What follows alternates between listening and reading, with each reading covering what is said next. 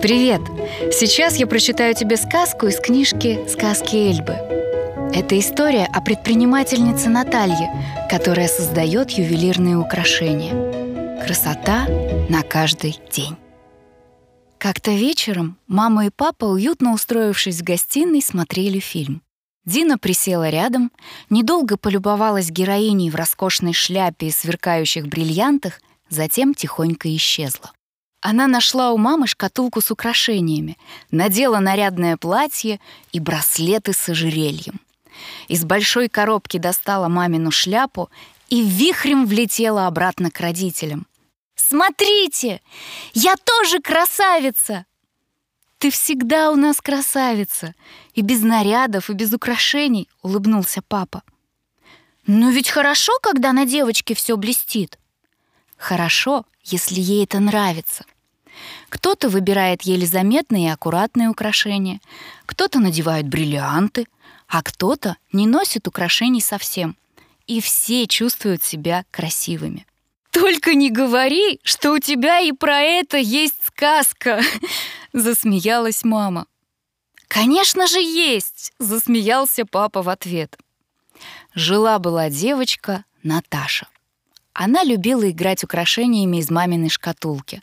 Любовалась искристыми аметистами, примеряла браслеты из темного жатого серебра, нанизывала на пальчики большие блестящие кольца — и особенно нравилось ей простое колечко с горным хрусталем. Камень был крупный, в его гранях можно разглядеть целый сказочный мир. Шли годы. Девочка взрослела, и пришло время выбирать профессию. Наташа поступила в институт, окончила его с отличием, стала директором в большой компании. Родители и друзья были уверены, что она очень успешна. Все так и было. Но в какой-то момент Наташа устала ездить в офис, пересылать электронные письма и ставить галочки напротив выполненных дел в блокноте. Ее тревожила мысль о том, что она забыла что-то важное. Так бывает, когда не можешь вспомнить любимую песню или имя давнего знакомого.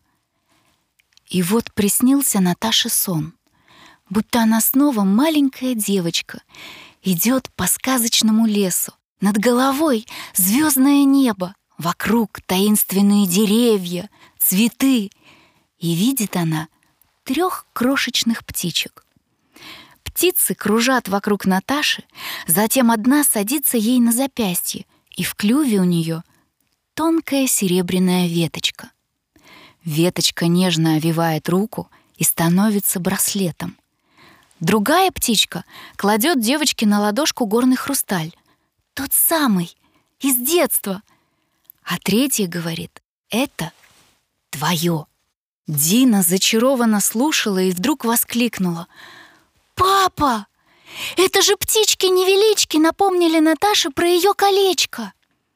«Да, ведь когда много думаешь о чем-то, решение может прийти откуда угодно, даже из сна».